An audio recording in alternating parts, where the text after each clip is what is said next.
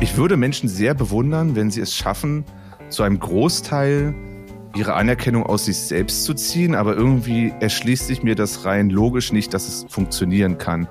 Weil irgendwie sind wir ein soziales Wesen, wir sind in irgendeiner Form irgendwo unter Menschen. Und man muss auch nicht für so eine Botschaft, ne, ich liebe dich, ich mag dich, ich finde dich gut, ich vermisse dich, ich bin gerne bei dir, ich verbringe gerne Zeit mit dir. Dafür braucht man auch keinen Tag abzuwarten, der passend ist. Also wir sind ja jetzt hier auch kein 0815 Podcast. Wir müssen schon so ein bisschen hasseln.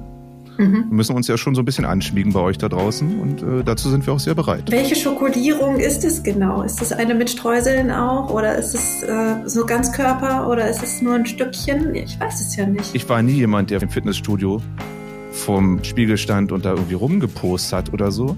Aber du, irgendwie, irgendetwas möchte gesehen werden oder möchte wahrgenommen werden und ich möchte das fühlen. Das muss jetzt nicht ewig lang gedauert haben, aber da steckt so viel Wir drin quasi, also so viel von dem, was wir zusammen erlebt haben. Das mag ich halt total gerne und das ist schon auch Schokolade fürs Ego dann. Vielen Dank, dass du das erwähnt hast, ja. weil das ist ja auch eine Form von Schokolade fürs Ego, Anerkennung und Bestärkung.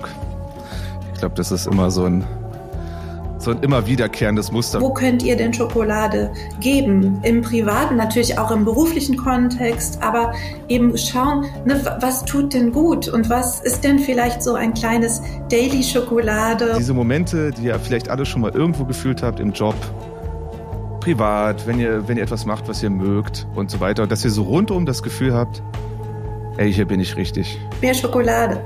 Mehr Schokolade. ja. ja.